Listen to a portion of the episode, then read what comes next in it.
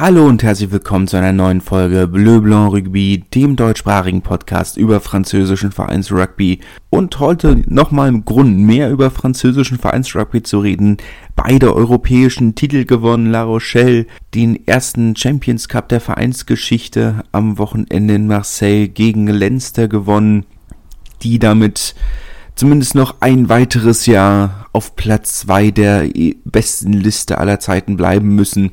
Toulouse noch nicht eingeholt und Lyon, die auch den ersten großen Titel der Vereinsgeschichte holen konnten, den Challenge Cup, wobei na, groß, das ist Ansichtssache, aber europäischer Titel. Für La Rochelle erstmal 21 zu 24 in Marseille gewonnen, äh, spektakuläre Leistung vom Spiel so ein kleines bisschen wie im letzten Jahr. Da war es ja das Halbfinale die ersten zehn Minuten gar nicht am Ball gewesen und sich dann langsam zurückgekämpft. Die erste Halbzeit auch sehr undiszipliniert. Und sagen, Lauschall hat insgesamt mehr Penalties weggegeben als Lenster, 13 an der Zahl, davon aber 10 in der ersten Halbzeit und keinen einzigen in den letzten 20 Minuten. Da waren Lenster dann die so ein bisschen ist in äh, die Disziplin abhanden gekommen. Beziehungsweise Lenster, äh, La Rochelle hat auch viel forciert ich meine, man hat jetzt im Nachhinein auch wie bei jedem Spiel äh, einiges über den Schiedsrichter gelesen, über Wayne Barnes. Ähm, 70 Minuten lang waren die Fans von La Rochelle und die französische Presse sehr sauer auf ihn und die letzten 10 Minuten dann gefühlt die irische Presse. Ähm, wenn man es alles hochrechnet, glaube ich, ins, heißt das insgesamt, dass es eine faire Leistung war. Gerade in der Defensive muss man, glaube ich, La Rochelle viel zugute halten. Lenster versuchlos zu halten schaffen auch nicht viele. Ähm, dafür selbst mit drei eigenen Versuchen insgesamt, also für meine Verhältnisse dieser Sieg absolut verdient. Äh, vor allem Ihaya West mit 100% vom Kicking Tee. Ich weiß nicht, wann ich das das letzte Mal gesehen habe. Zumal er im Halbfinale ja wirklich eine und jetzt auch äh, in der Liga nicht unbedingt überzeugt hat als Kicker. Daher umso wichtiger, dass er in diesem, äh, in diesem Finale dann auch seinem Job ähm, gerecht geworden ist, zumal weder Plisson noch Poplin ähm, auf der Bank waren. Das heißt, es hätte auch nicht unbedingt eine Alternative gewesen. Dulin kann kicken, aber eigentlich auch mehr die aus der ganz großen Distanz. Ähm, sein Ding ist ja eher die Kraft als die Präzision. Aber gut, es hat funktioniert. Und ja, spektakulär, wie sie sich da zurückgekämpft haben. Also, wie gesagt, Lenster, die, ähm, die dieses Spiel die ersten zehn Minuten dominiert haben. La Rochelle nicht ein einziges Mal äh, in Ballbesitz, aber mit dem ersten, mit dem ersten Kontakt dann direkten Versuch von Raymond Rule ähm, schön rausgespielt auf Außen mit dem mit dem Offload von Dylan Lates, ähm, der da zwei Verteidiger zieht und dann schön äh, Rule den Ball gibt, der dann noch einen großen Slalom läuft und äh, den Versuch legen kann. Schon, schon irgendwo witzig. Ich meine, La Rochelle ist ja nicht ganz so, als ist ja nicht so, als wären sie komplett titellos, ne? Also vor 20 Jahren haben sie zweimal die Challenge Yves de Manoir gewonnen, was damals der, der französische Pokalwettbewerb war. Ich möchte jetzt nicht sagen, dass der Wettbewerb nicht so wichtig war, aber Rekordpokalsieger ist Narbonne ist jetzt nicht der, der Top-Wettbewerb gewesen, immer, auch wenn man sich so das Finale anguckt, immer, es waren jetzt nie so die Top-Vereine dabei. Oder selten. Gut, aber ich sag mal, die, die man als traditionelle Top-Vereine wertet, das waren natürlich immer noch andere Zeiten, da waren noch kleinere Vereine noch deutlich äh, stärker, als sie es heute sind, aber trotzdem. Aber wenn man sich das alles anguckt, auch was, was für, wie das Stadion von La Rochelle, die bessere Bezirkssportanlage, ähm, was das alles, was daraus heute geworden ist, ist schon, schon spektakulär. Ähm, auch diese, diese Meisterfeier da im alten Hafen, Okay, wenn man denkt, La Rochelle ist keine große Stadt. Äh, also was sind, ich möchte nicht lügen, 50, 60.000 Leute, die da wohnen. Gefühlt alle da am Alten Hafen für diese Meisterfeier. Ähm, beeindruckend. Das ist wirklich, wirklich beeindruckend. Dass sie da ihre äh, Revanche nach dem sehr, sehr schwachen Finale letztes Jahr bekommen haben. Wobei man fast sagen muss, dass sie letztes Jahr hatte fast das Gefühl, dass sie letztes Jahr die bessere Mannschaft waren. Es hat lange gedauert, bis sie die Saison geklickt haben. Sie hatten einen sehr starken Umbruch, muss man sagen, natürlich mit, mit John Gibbs, der, der zu Clermont gewechselt ist und, und Ron O'Gara, der sich einen neuen Trainerstab zusammengestellt hat. Ähm, Im Präsidium gab es einige Wechsel, unter anderem ähm, auch mit, äh, mit Eric Moore, der da ähm, die, die Transferpolitik übernommen hat, der ehemalige Kapitän der deutschen Nationalmannschaft. Ähm, ja, spektakuläre Leistung, kann man nichts, kann man nicht sagen. Gefühlt werden sie nächste Saison besser Also wenn man sich anguckt, ähm, wen sie für nächste Saison schon alles geholt haben, ja, muss man schauen, ob da eine kleine, eine kleine Dynastie draus wird. Für Leinster, ich glaube, die müssen sich keine Gedanken machen. Also ich meine, natürlich ist es jetzt so ein kleines bisschen mit Ken Healy und Jonathan Sexton, die dann ähm, wahrscheinlich nächste Saison nicht mehr wirklich oder allzu viel Spielzeit bekommen werden in Vorbereitung auf die WM. Mal schauen. Oh, muss man sehen.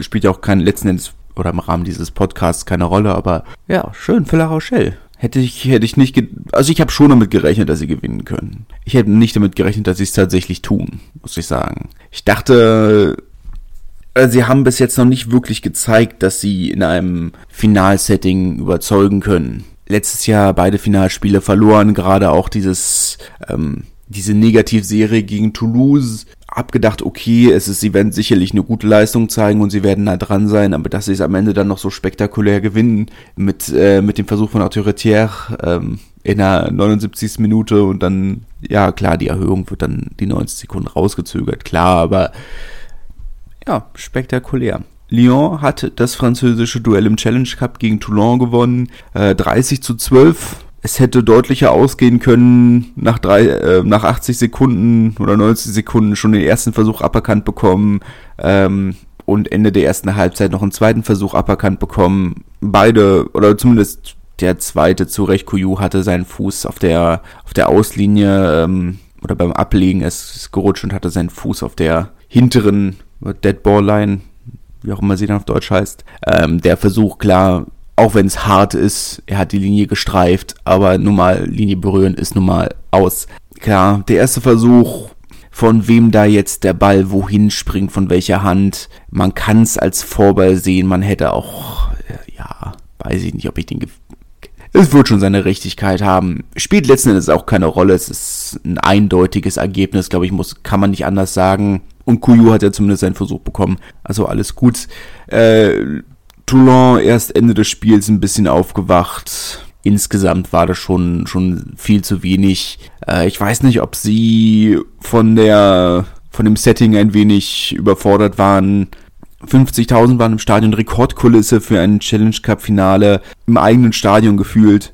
Aber gut, ich meine, letzten Endes Lyon ist ja keine schlechte Mannschaft. Ähm, auf dem Papier würde ich definitiv sagen, dass da nicht unbedingt viel ähm, zwischen den beiden Teams ist. Ähm, Lyon wahrscheinlich vom Kader her ein kleines bisschen besser.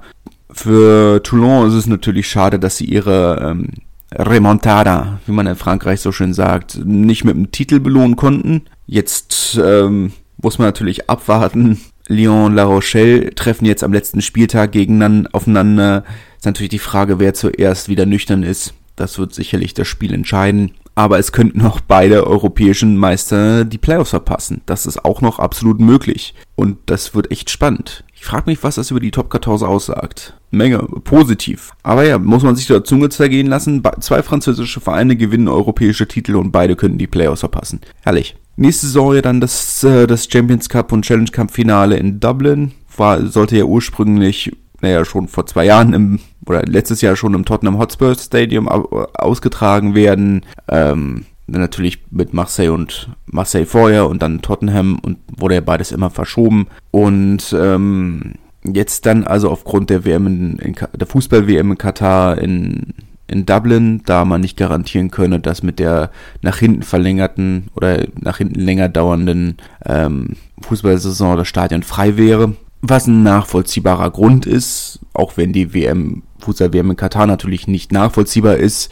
Ähm, ich glaube, darüber müssen wir auch nicht streiten. Ich glaube, das ist, ähm, ne, da sind wir uns alle einig, dass das eine ziemliche Katastrophe ist, auch wenn ich so oder so nicht geguckt hätte. Aber gut, jetzt kann ich zumindest noch ein ähm, menschliches Motiv dazu, dazu zählen und es ist nicht nur reines Desinteresse. Aber gut, das ist, dass es auch generell schwer geworden wäre, wahrscheinlich ein anderes großes Fußballstadion in diesem Zeitraum zu finden. Aus gegebenem Grund verstehe ich absolut, aber ich finde es trotzdem ein bisschen schade, dass was am Anfang so ein bisschen vielversprechend klang oder wirkte, dass die Finalspiele in nicht traditionelle Rugby-Regionen zu bringen, ist natürlich, ähm, dass sich das jetzt so ein bisschen auf Halt gesetzt hat, ist natürlich schade. Ich meine, Marseille ist natürlich keine traditionelle äh, Rugby-Region, äh, Rugby aber es finden ja doch sehr regelmäßig sehr große Spiele in Marseille statt. Nicht zu vergessen das französische Finale in ein paar Jahren. Oder 2024 dann in zwei Jahren. Ähm, und regelmäßig Top 14 Halbfinale und Fran Länderspiele der französischen Nationalmannschaft. Und Dublin hat da auch sehr regelmäßig Spiele. Na gut, jetzt kannst du natürlich sagen, Tottenham ist, es ist immer noch London, aber es ist zumindest mal was anderes. Es ist nicht Twickenham. Es sind nicht immer die gleichen Stadien. Ich hätte mir schon gewünscht, dass man sagt, okay, man geht mal nach Amsterdam oder äh, nach Barcelona oder also ich lehne mich jetzt mal weit aus dem Fenster, aber warum nicht auch Berlin oder Frankfurt?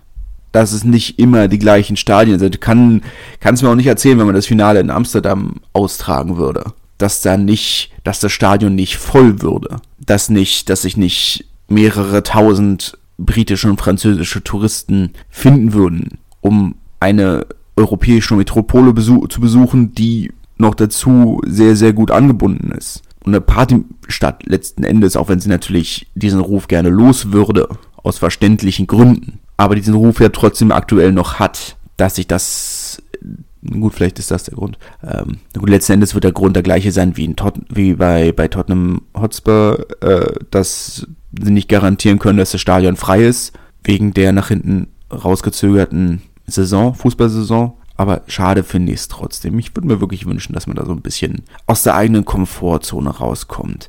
Jetzt muss ich natürlich auch sagen, generell, ne, wenn wir sagen, worauf können wir uns verlassen, wenn es darum geht, ähm, so den Sport ein bisschen mal wachsen zu lassen. Ich weiß nicht, ob ich mein, mein Geld irgendwo auf oder meine, meine Wette auf World Rugby setzen würde.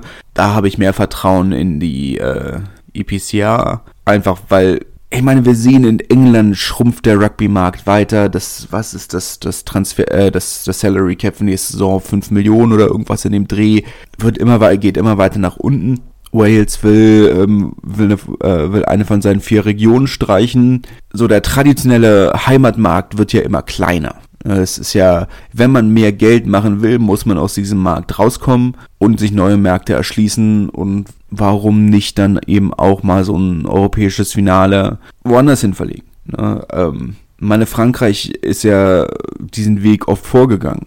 In vielerlei Hinsicht. Also, dass die das Finale wurde in Barcelona gespielt schon. Man hat regelmäßig in, Katalonien und in, im Baskenland auf der ja, mal, südlichen ähm, Seite der Pyrenäen ähm, Oyonnax hat regelmäßig Spiele in die Schweiz verlegt, was heißt regelmäßig ein paar Mal.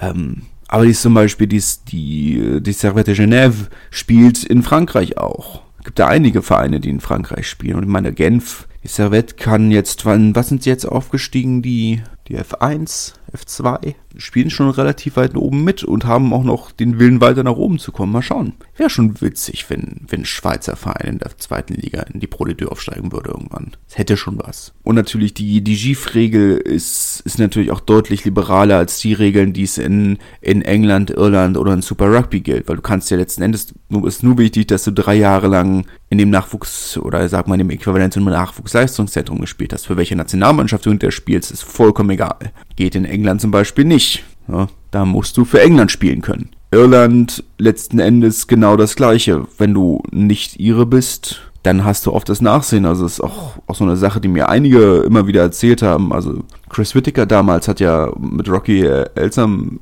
und so weiter, die waren ja dann, die ja alle in, in Valencia gespielt haben und dann hinterher ne, meine, in Anführungszeichen, Kollegen in, in der Bonne waren. Ähm, naja, schon Kollegen, aber nicht im gleichen Arbeitsbereich des Vereins.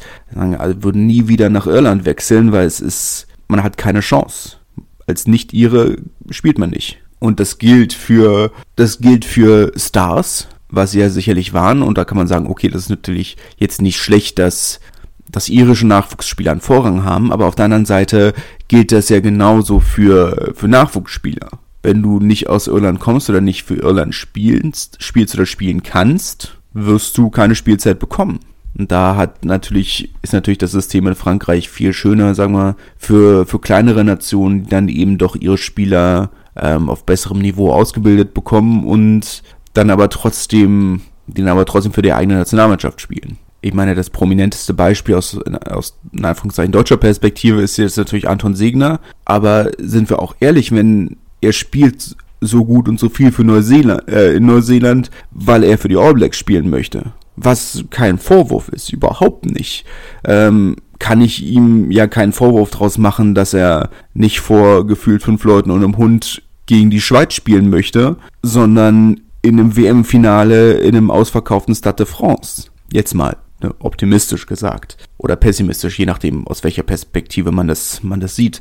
Ähm, ich ja nicht ausgerechnet habe, ob, ob Frankreich gegen Neuseeland im Finale spielen könnte. Ähm, aber wie gesagt, wenn er für Deutschland schon gespielt hätte oder spielen wollen würde, würde er in Neuseeland keine Spielzeit bekommen und das ist ja irgendwo so dieser Knackpunkt der Sache. Aber gut, ich bin sehr abgeschweift. Ähm, wollen wir sowieso mal schauen, also wenn jetzt diese ganzen, die, die World League Pläne, die wieder im Raum stehen und ähnliches, es hat schon seine Gründe, weshalb ich mich hier auf, auf Vereinsrugby konzentriere. Ähm, der internationale Rugby ist, ist jetzt schon weitestgehend uninteressant. Für mich persönlich zumindest immer die gleichen Länder gegen, gegeneinander und das ganze System ist einfach frustrierend, sagen wir es mal so rum. Aber ganz abgesehen, dass, dass mich die, diese, die Vereinswelt einfach unglaublich fasziniert. Ich finde das so spannend und es sind halt auch viele, viele dieser Vereine. Ich habe einfach eine, oder zu vielen dieser Vereine, man war einfach schon dort und man hat irgendwo seine, seine Kindheitserinnerungen, die, die man damit verbindet und, oder ich zumindest mit, mit meinen Großeltern.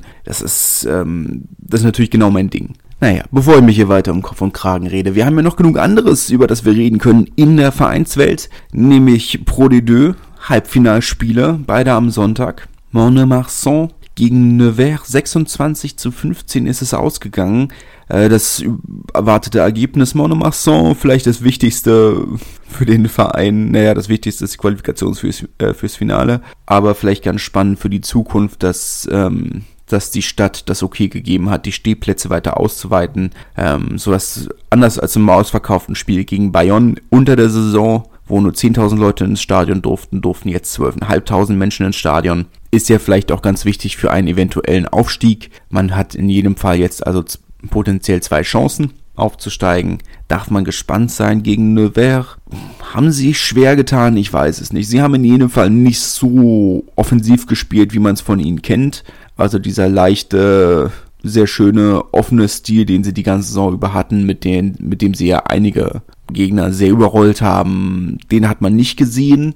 Es war auch kein knappes Spiel, also das kann man nicht sagen. Es war kein knappes Spiel. 26-15 ist als Ergebnis dann auch relativ eindeutig, aber es war jetzt auch nicht so, als hätten sie dieses Spiel mit Leichtigkeit gewonnen. Aber gut, sie haben gewonnen, das ist erstmal das Wichtige. Darf man gespannt sein, wie es im Finale ausgeht gegen Bayern. Haben sie ja beide Spiele gewonnen unter der Saison. Also mal schauen. Nevers, ich glaube nicht, dass er.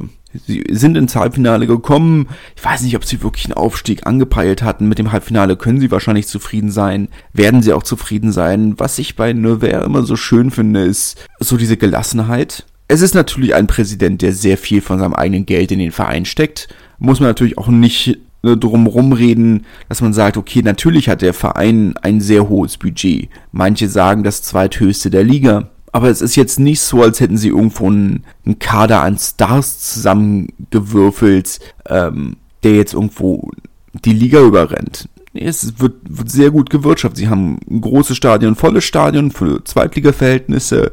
Ähm, das Geld wird an die richtigen Stellen investiert. Es kommt sehr viel aus der eigenen Jugend. Ich meine, selbst die in Anführungszeichen großen Namen, die sie hatten, ähm, meinen Zach Henry, der jetzt ähm, einer der wichtigsten Spieler für Pro ist, aber er kam halt damals von Rouen aus, äh, aus der dritten Liga. Ja, klar, sie haben ihn dann weiter an die Leicester Tigers abgegeben, aber wenn er dann sagt, ja, klar, aber überleg mal, das Trainingsgelände von Nevers ist besser als das von, von den Leicester Tigers. Die Trainingsqualität nicht. Natürlich haben die Leicester Tigers immer noch das bessere Training. Als äh, Top-Team in England sollte man das auch erwarten. Aber die Trainingsbedingungen sind in Nevers besser. Mannschaftsbus für 1,2 Millionen Euro gekauft, mit allen, ähm, mit allem drum und dran. Ähm, es wird sehr viel in die eigene Jugend investiert und äh, ausgebildet und das ist, ist einfach ein sehr, sehr ruhiges Vereinsumfeld. Das finde ich sehr schön, muss ich sagen. Ich finde das sehr, sehr angenehm, dass von dort nicht allzu viele Skandale kommen. Das große Skandal war vielleicht, und deswegen komme ich eigentlich auch auf dieses Thema, ähm, dass der Trainer von Nevers sich nach, nach dem Spiel in der Pressekonferenz wurde ihm auch diese Frage gestellt, wie es denn nun ist. Sie hätten das zweitgrößte Budget in der Liga. Wie sieht's denn nun aus? Ist, kann man denn mit einem Halbfinale zufrieden sein, wenn man so viel Geld hat?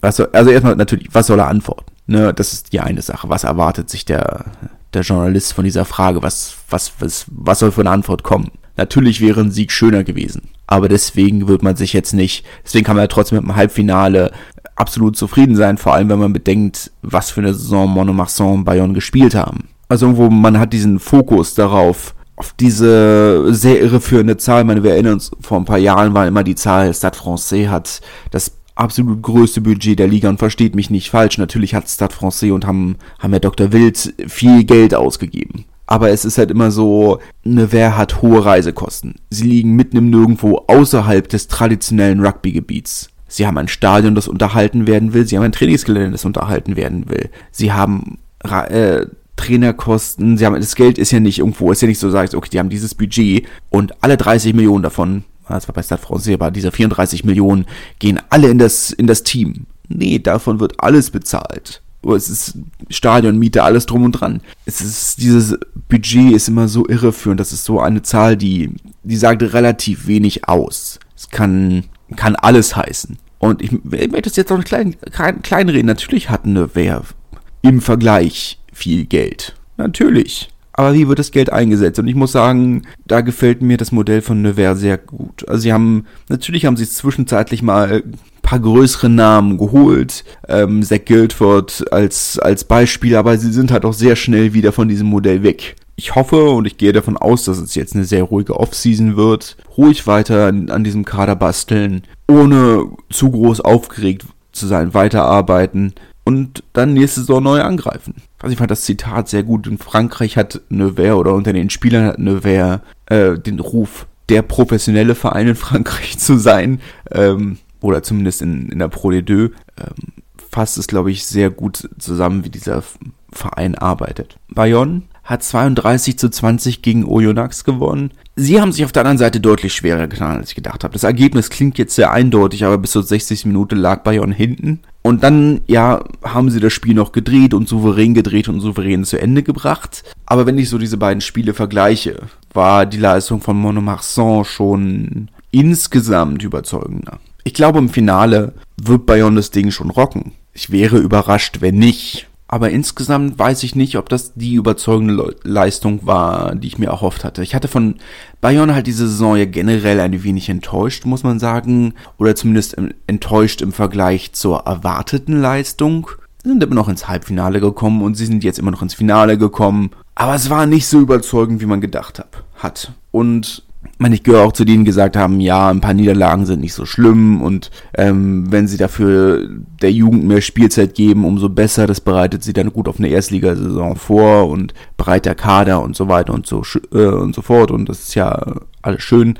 Was haben sie alles dann nur bedingt gemacht? Sie haben insgesamt einen sehr alten Kader aufgestellt, haben nicht der Jugend den Vorrang gegeben. Und dann finde ich es schwierig, muss man abwarten. Das ist natürlich schön, dass wir jetzt im Finale ein Derby kriegen. Monomarsan Bayonne, das ist ein Derby, ist natürlich dann schade, dass sie, äh, dass sie Montpellier spielen und alle die, alle die gleiche Strecke fahren. Na gut, dann, dann geht's schon auf der, auf den Autobahnraststätten mit dem Feiern los, ist ja auch vielleicht nett. Mal schauen, bin gespannt. Samstag, nee, Sonntag, Entschuldigung, geht's dann los. Darf man gespannt sein. Kommen wir zu National. Auch dort hatten wir die, die Halbfinale-Rückspiele. Was heißt auch dort? Auch dort war Halbfinale und dann die Rückspiele mit den beiden Siegern der Rückspiele, die, oder der, des Halbfinals, die direkt aufsteigen. Masti hat gegen Albi das Rückspiel gehabt, im, aus dem Hinspiel ja noch zwölf Punkte Rückstand mitgenommen, wo man dachte, okay, mh, hm, schwierig. Also erstmal eine sehr überraschende Niederlage im Hinspiel. Was war es? 21-9 war es, glaube ich, ist es ausgegangen.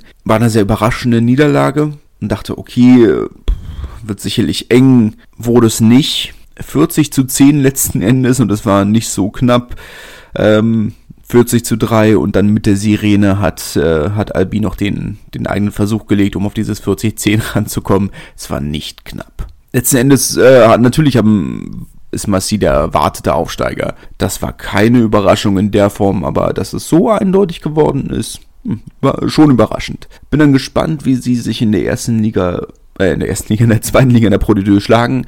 Ähm, waren ja immer so eine Fahrstuhlmannschaft, immer aufgestiegen und direkt wieder abgestiegen soll dieses Mal nicht passieren. Das Budget wird massiv aufgestockt auf, ähm, auf 13 Millionen Euro oder irgendwas soll es aufgestockt werden. Gut, klar, wir haben gerade eben drüber geredet, das heißt alles immer nichts und aber die Reisekosten sind jetzt auch nicht wirklich gestiegen, muss man auch dazu sagen, aber ich bin, bin gespannt. Ich würde mir natürlich wünschen, dass sie ihren Kader in der Form nur bedingt verstärken, nicht komplett ummodeln, weil sie haben, das Schöne an Massi ist ja, dass das absolute Gros des Kaders aus dem eigenen Nachwuchs kommt und das fände ich dann irgendwo schon sehr schön. Auch wenn natürlich damit zu rechnen ist, dass in den nächsten Jahren dann viele davon zu den zu, zu größeren Vereinen wechseln, was ja immer so der Punkt war. Aber mal schauen, mal schauen, was da ein, ob noch ein, zwei größere Namen dazukommen, die vielleicht den, den jungen Kader so ein bisschen anleiten. Darf man, darf man gespannt sein. Aber ich glaube schon, dass sie insgesamt recht gute Chancen haben. Äh, finanziell ist natürlich in Massiv immer so ein bisschen schwierig. Ähm, auch zuschauertechnisch und das Gros der, der Einnahmen kommt ja immer aus den Tickets. Es war jetzt das bestbesuchte Spiel der Saison. Es waren 3000 Fans im Stadion. Ist natürlich sehr wenig. Und das Stadion in Massier ist auch ein bisschen sehr mau. Ähm, eine kleine überdachte Tribüne, die Gegenseite ist nicht überdacht und dann ist auch noch die Laufbahn dazwischen. Es ist natürlich schwierig, ähm, da auch viele Zuschauer anzuziehen, aber ein bisschen mehr wäre natürlich trotzdem besser werden sie auch zwangsläufig müssen, weil sonst wird's äh, wird's schwer finanziell mitzuhalten. Gut, noch zum anderen Spiel, Soyon Golem gegen Valence Romance. Äh, Soyon Golem ja, hat ja auch schon das Hinspiel in Valence gewonnen. Für Valence hat Tim Menzel gestartet, der deutsche Nationalspieler natürlich, hat auch acht Punkte beigetragen vom Kicking Tee. Zwei Penalties, eine Erhöhung. Äh, letzten Endes trotzdem ein sehr souveräner Sieg von, von Golem, die da gar nichts haben anbrennen lassen. Nur mal zum Vergleich, bei dem Spiel waren knapp 6.500 Fans im Stadion. Nur mal so als Vergleich zu Massiv, worüber ich jetzt hier rede, wenn ich sage, Zuschauerzahlen sind mau, natürlich sind 3000 für eine, äh, für, wären das für ein reguläres Ligaspiel in der National immer noch sehr gut gewesen, aber wenn wir jetzt über diese wichtigen Spiele reden, natürlich immer noch ein bisschen wenig. Ja, das heißt aber zumindest, dass Valence Romans als Absteiger aus der Pro D2 noch, einen, noch eine, mindestens eine weitere Saison in National verbringen wird. Muss man dann schauen, Zwei Ungolem natürlich ähm, schon Zweitliga erfahren, deutlich Zweitliga erfahrener, als es Valence Romans war. Die letzten Endes nur eine Saison auf dem Niveau gespielt haben. Zwei Ungolem hat fünf Saisons in der Pro D2 gespielt nach dem Aufstieg. Ja, darf man gespannt sein. Darf man gespannt sein. Keine Überraschung letzten Endes der, der Aufstieg. Ähm, ist jetzt schwer zu sagen, was, wie es jetzt weitergeht. Erstmal natürlich jetzt am Wochenende noch das ähm, nominelle Finale in Blagnac, aber das hat natürlich erstmal keinen wirtschaftlichen äh, Faktor mehr, nur noch einen sportlichen Mehrwert. Vielleicht äh, französischer Meister der dritten Liga ist natürlich trotzdem nicht schlecht. Aber gut, ich gehe nicht davon aus, dass da viel sportlicher Wert bei rumkommt. Letztes Jahr haben wir es ja gesehen, dass äh, Narbonne und, und Bourg-en-Bresse letzten Endes ähm, fast von der Aufstiegsparty hingekommen sind und da nicht mehr allzu viel Rugby-Technisches geboten haben. Bin gespannt, ob das diesmal ähnlich ist. Kommen wir zur, ähm, zur F1. Auch dort die Halbfinalspiele, die Hinspiele allerdings in diesem Fall. Äh, Rennen hat überraschend gegen Perigueux gewonnen. 26-17. Und ja, das spricht man tatsächlich so aus. Ich war auch überrascht. War in, der letzten, in den letzten Folgen nicht so ganz sicher, aber ja, Perigueux ist richtig. Überra also es wäre schon eine sehr große Überraschung, wenn Rennen ähm, aufsteigen würde. Ich glaube, damit würde niemand so richtig rechnen. Ich glaube auch nicht, dass sie sich halten können, aber es wäre natürlich spannend. Bei den Frauen natürlich deutlich mehr Erfahrung. Stad René, ähm, ja, seit einigen Jahren auf Erstliganiveau unterwegs. Ähm, bei den Herren natürlich keinerlei ähm, Rugby-Vergangenheit. Rennen natürlich eigentlich eine Fußballstadt. Ähm, oben in der, in der Bretagne. Wäre natürlich schön für den Sport insgesamt, wenn man noch mehr Vereine aus wenn man nicht traditionellen Rugby-Regionen oben hätte. Man sieht ja schon insgesamt so ein bisschen in den Playoffs, dass die Südvereine wieder sehr dominant unterwegs sind. Mal gespannt. Das Favoritenduell ähm, gibt es jetzt schon ein Halbfinale. Das heißt, ein Top-Favorit wird nicht in die dritte Liga aufsteigen. Nîmes hat dieses äh, erste Spiel 13 zu 29 gegen Carcarenière verloren. Mika Tjumenev kam in der 60. Minute von der Bank der deutschen Nationalspieler.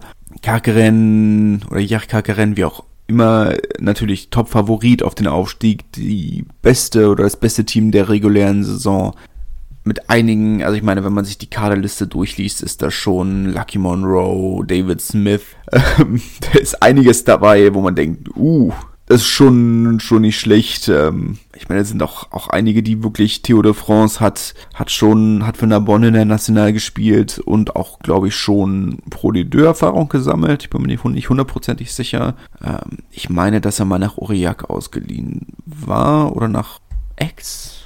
Mal können wir da schnell nachgucken. Ach nee, tatsächlich weder noch. Wen denke ich denn gerade? Bin nicht sicher. Bin mir nicht ganz sicher, an wen ich gerade denke. Ist ja auch egal. Ähm, weiter, äh, César Damiani hat, ähm, gut, er weiß nicht, wie lange der noch spielt, aber ich meine, der hat auch schon für ähm, Biarritz im Heineken Cup gespielt, ähm, ganze Menge Zweitliga-Erfahrung mit Monomarsan d'Albi, ähm, aber jetzt ist er sich in Schwarz-Gelb äh, treu geblieben, jetzt natürlich äh, Gelb-Grün, gut, der andere Huget, auch, ähm, auch schon äh, ähm, höhere Erfahrung mit der Bonne gesammelt, Lasham Chelice, georgischer Nationalspieler. Haben wir denn da alles? Äh, ich meine, die großen Namen natürlich. Ähm, der gute Lon, äh, Loni Ohila hat äh, letzte oder vorletzte Saison mit Clermont den Challenge Cup gewonnen. Vorletzte muss es gewesen sein, ne? Oder, nee, es muss vor Corona gewesen sein, aber vor einigen Jahren. Na gut, trotzdem. Ähm, David Smith natürlich der große Name. Ähm, mehrfacher französischer Meister mit Toulon Castres. Europameister. Und natürlich auch für Narbonne gespielt. Ah, spannend. Wäre natürlich eine Überraschung, wenn die nicht aufsteigen würden, aber oh, hier sagen wir auf der anderen Seite auch sehr enttäuschend, wenn Nîmes nicht aufsteigen würde. Die haben ja auch sehr viel investiert. Mal schauen, bin gespannt, wie es dann in Nîmes weitergeht, wenn sie nächste Saison in der, in der National 2 spielen. Oder falls sie nächste Saison in der National 2 spielen. Ob da immer noch das gleiche Maß an, an Investment da ist. Nîmes ist ja jetzt auch nicht so die riesige Stadt. Wo das Stadion eigentlich ganz nett ist. Mal gespannt. Und ob sie dann irgendwann auch im, im neuen Fußballstadion spielen, das wird ja auch gerade renoviert. Eigentlich schade, ich mochte das Stadion. Natürlich sehr alt, aber mal, mal so, ein, so eine Sache, wo man wusste, okay, ich bin fast da, wir sind fast da. Wenn man an der Autobahn runterfährt, ist man immer an den Kostia vorbeigekommen. Muss man, okay, jetzt ist ungefähr noch eine Stunde und dann sind wir da. Schön. Naja, naja. Kommen wir noch zu den Frauen. Auch dort gab es das Halbfinale. Ähm, Toulouse gegen Bordeaux im, äh, in Maurice Boyot in Dax. Müssten ja halbwegs neutrale Terrains sein 31 zu 12 ist letzten Endes ausgegangen, das erwartete Ergebnis auch in der Höhe Toulouse. Ja, alle Spiele bis jetzt oder in der regulären Saisonphase mit Bonuspunkt gewonnen.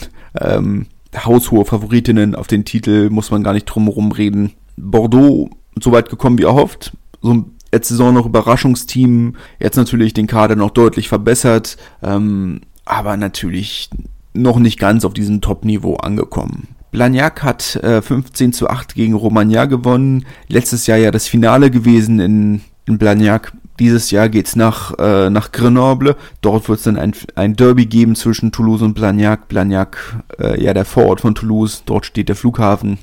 Ähm, letztes Jahr im Finale hatten wir Blagnac gegen Romagna. Dort ähm, die Frauen aus Auvergne noch äh, überlegen. Insgesamt von Romagna aber natürlich trotzdem eine etwas ent enttäuschende Saison, aber vielleicht hat da jetzt auch einfach so ein bisschen die, die Frische gefehlt. Ähm, gefühlt war ja das, äh, das Viertelfinale schon das große Finale gegen Montpellier, äh, ein etwas überraschender Sieg, den, den sie da geholt haben, während Blagnac natürlich mit Grenoble, ähm, Grenoble den ähm, deutlich einfacheres, äh, das deutlich einfachere Spiel hatten. Aber gut, ich meine, letzten Endes, wir müssen wahrscheinlich davon ausgehen, dass, dass Toulouse dieses Finale gewinnt. Ich glaube, da überraschen wir niemanden oder überrasche ich niemanden mit dieser, äh, mit dieser Voraussage. Aber es ist natürlich trotzdem für Blagnac, dass sie als, sagen wir mal, trotzdem insgesamt relativ kleiner Verein ähm, zum zweiten Mal in Folge ins Finale gekommen sind. Und ich sage mit kleiner Verein, natürlich sind sie bei den Frauen kein kleiner Verein. Aber ich sag mal, global gesehen auf ähm,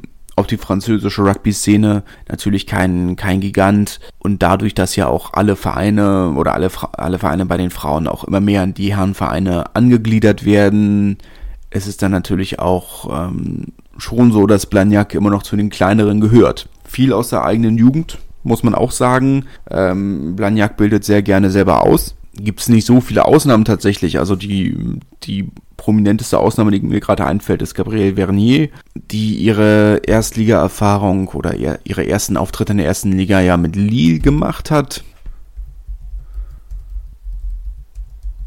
Aber ansonsten, also ich meine, wenn man sich die, ähm, wenn man sich die, wenn man sich die Mannschaftsausstellung so anguckt, sind schon sehr viele aus dem eigenen Nachwuchs da. Also ich meine, vielleicht am prominentesten Coco Lendelauf, ähm, wo man sicherlich mit am, so die größte Überraschung ist, ähm, eine Niederländerin aus ähm, Narbonne aufgewachsen, die erst sehr spät mit, oh, ich glaube erst mit 16 oder so zum Rugby gekommen ist, hat sie mal in einem Interview erzählt.